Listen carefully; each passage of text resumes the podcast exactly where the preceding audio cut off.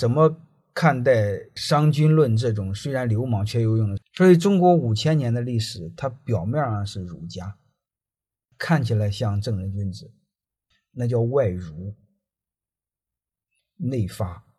发家可不是现在的发家哈，和现在的发家一毛钱关系没有。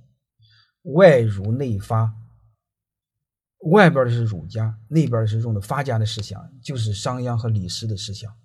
但是他那个发，就是商君论这种思想，就是这个同学说呢，虽然流氓，却有用。你把它看透就好。这五千年是这样的，五千年还有一个是什么样呢？还有一个是。开头就是每一个朝代的开头，你看它有一段鼎盛时期，为什么呢？因为刚上了台没坐稳，还有一个呢，打仗打的消耗了元气了。那时候他用的是什么？他用的是外儒内黄，黄老之学，就是用的皇帝的学问和这个老子的学问，叫休养生息，清静无为。外边为什么要用儒家呢？就是用儒家的思想起个好听的名字，我贵为天子，奉天承运，啊，合法维护他的统治地位，啊，这是第一个。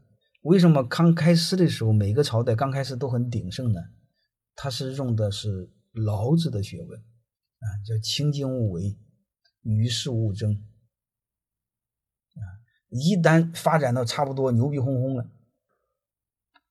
马上就开始用法家的思想对外扩张。你们多看中国五千年的历史，读历史是看未来，读历史是长智慧，但是你一定要读真历史，